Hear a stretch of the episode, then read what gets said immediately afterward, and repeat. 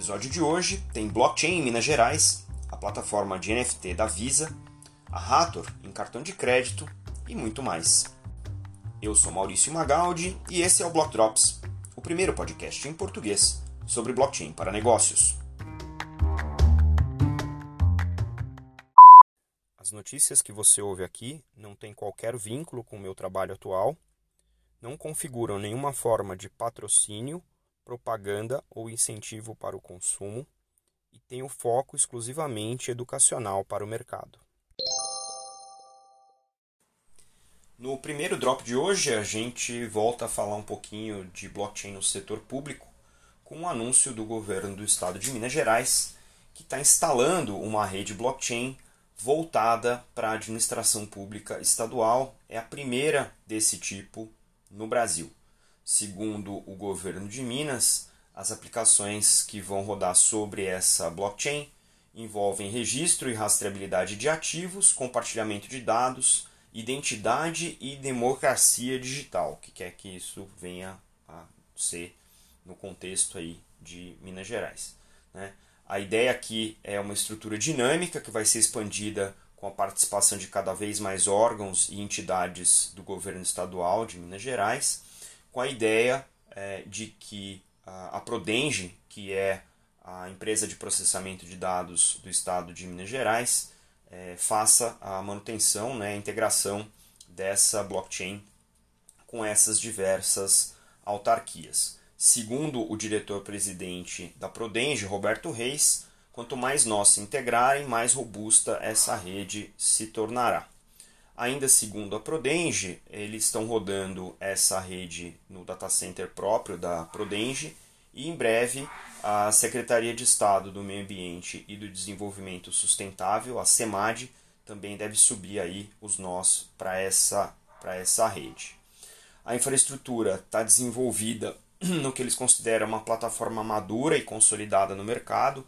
A gente apurou que eles estão usando é, o blockchain do Fabric, Hyperledger Fabric, que comporta a segmentação lógica dos dados, o que a gente chama de channels, e permite que essa mesma estrutura física da rede seja utilizada por diferentes sistemas e aplicação, além de usar modelos bastante sofisticados de governança né, e criptografia de dados em várias camadas.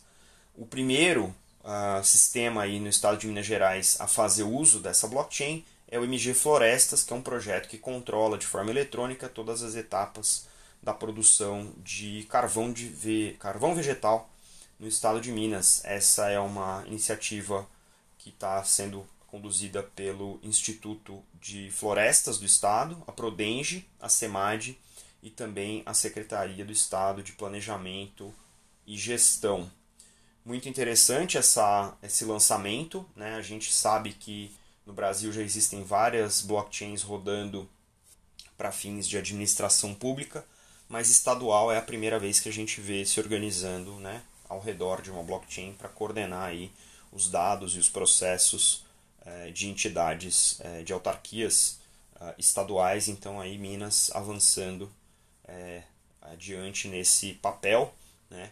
E fica aqui os votos para que os demais estados também se mobilizem e futuramente a gente veja integração entre os estados né, para uh, ah, os serviços públicos serem cada vez mais eficientes, mais transparentes e, por que não, também uh, mais baratos para o contribuinte.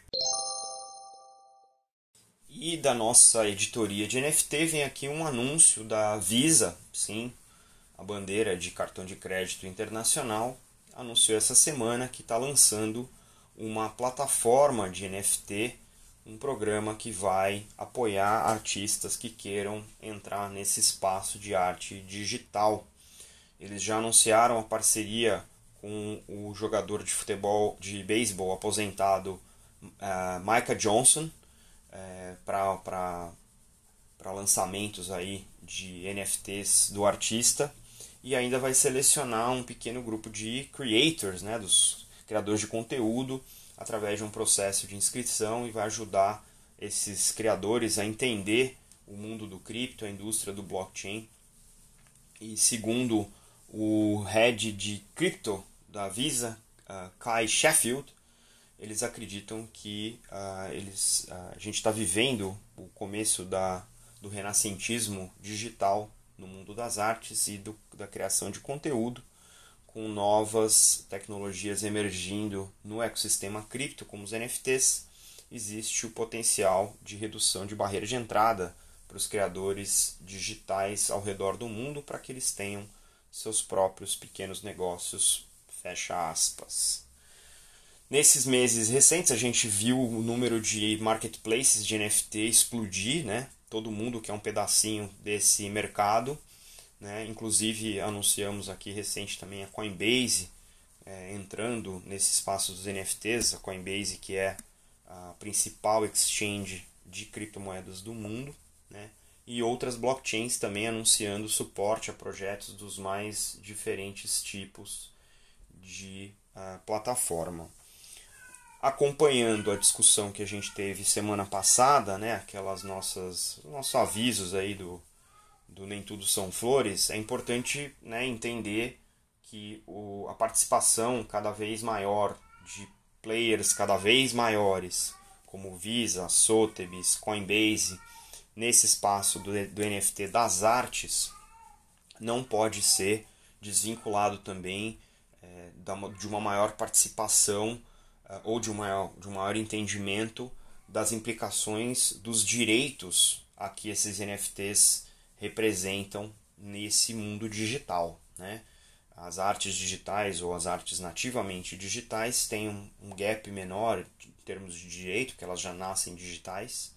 Agora tem toda uma questão da barreira entre o físico digital, o digital, que a gente também já discutiu aqui, de modo que é, essa entrada desses grandes players e popularização do NFT enquanto mecanismo né, transacional não pode estar dissociada da discussão mais ampla que é dos direitos, sejam os direitos do artista, né, sejam os direitos de utilização dessas artes em qualquer outro tipo de produto comercial e como os direitos e os desdobramentos desse direito eh, fazem o seu retorno né, aos artistas e a quem eh, literalmente de direito tem uh, sobre as artes. Então é importante também a gente ficar de olho no arcabouço né, jurídico regulatório para que todo esse movimento não se torne uma confusão infinita nos tribunais.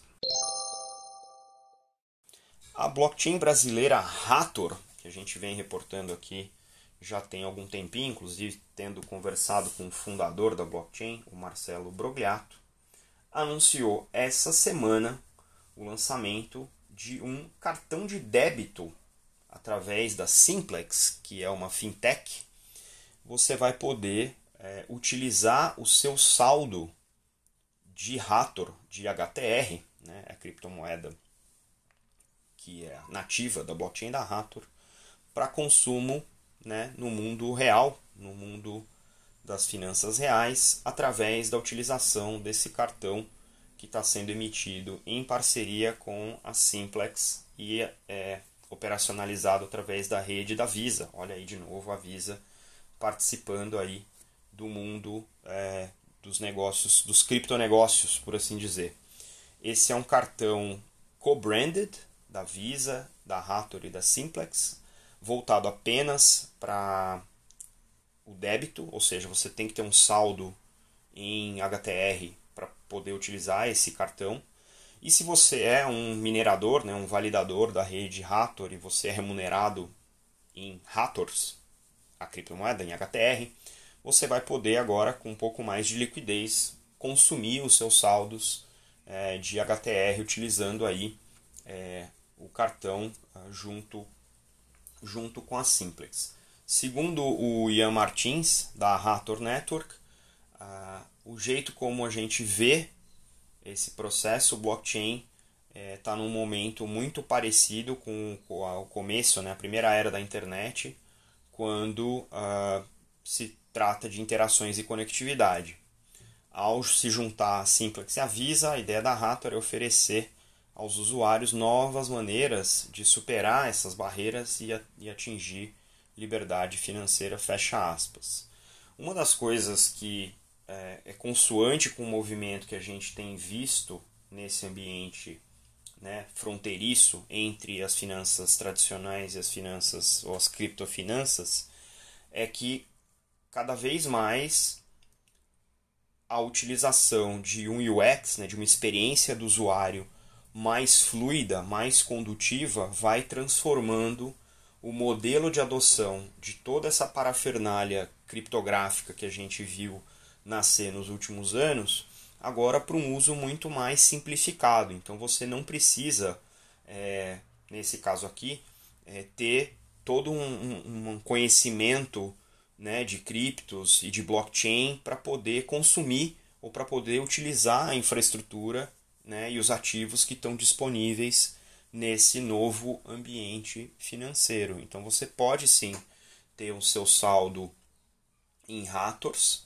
né, que tem uma paridade com a moeda fiduciária local, no caso aqui do Brasil, o real, e você pode consumir os seus Rators em reais utilizando agora um cartão que todo mundo já sabe como utilizar um cartão de débito. Né? Então, todo bancarizado, pelo menos. Então, é interessante ver essa movimentação da Rator e a gente meio que agora começa a ver validações em vários ângulos e em vários níveis de que experiência do usuário é sim a principal ferramenta de destravamento da adoção de blockchain, pelo menos no mundo das finanças. Então isso está ficando cada vez mais claro e esse exemplo da Rator com a Simplex e a Visa nesse lançamento vem aí para reforçar essa tendência. Parabéns para o Marcelo, para o Ian e para o time e vamos ver no lançamento como é que essa novidade aí em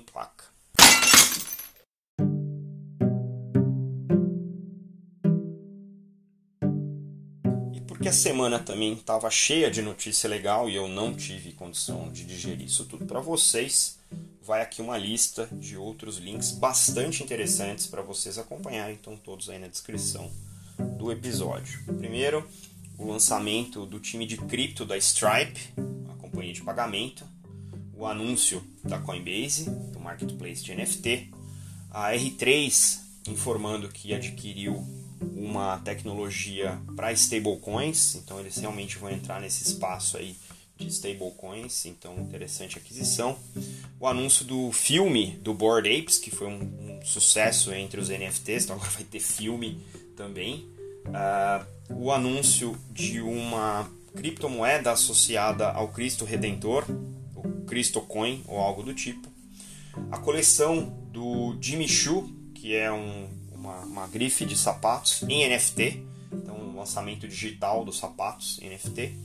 No mesmo espaço dos NFTs, a gente viu o anúncio do festival de música do metaverso de Decentraland. Então aí, ó, presença né, de músicos cada vez mais famosos nesse metamundo, nesse metaverso. A Steam anunciando que os jogos que têm remuneração em NFT vão ser banidos da plataforma, já estão sendo anunciados esses banimentos. Né? Então é interessante ver que nem todo mundo está disposto a encarar é, as cripto, enquanto em contrapartida a Epic anunciou que vinde a mim, venham a mim vocês que são criptonativos, a gente tem espaço para vocês aqui, então essas duas plataformas de jogo agora vão ver quem é que tá, quem é tá certo. E também é, o anúncio da Sotheby's, que lançou um marketplace para um metaverso no Ethereum. Ou seja, tá todo mundo uh, se encontrando no metaverso, nos metaversos. Interessante demais de ver. Fica aí a dica desses links todos.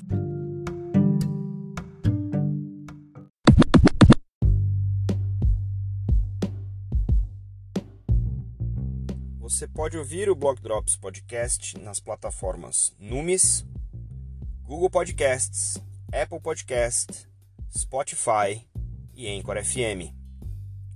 Entre em contato conosco através do e-mail blogdropspodcast@gmail.com, no Instagram Blog Drops Podcast e no Twitter Blog Drops Pod.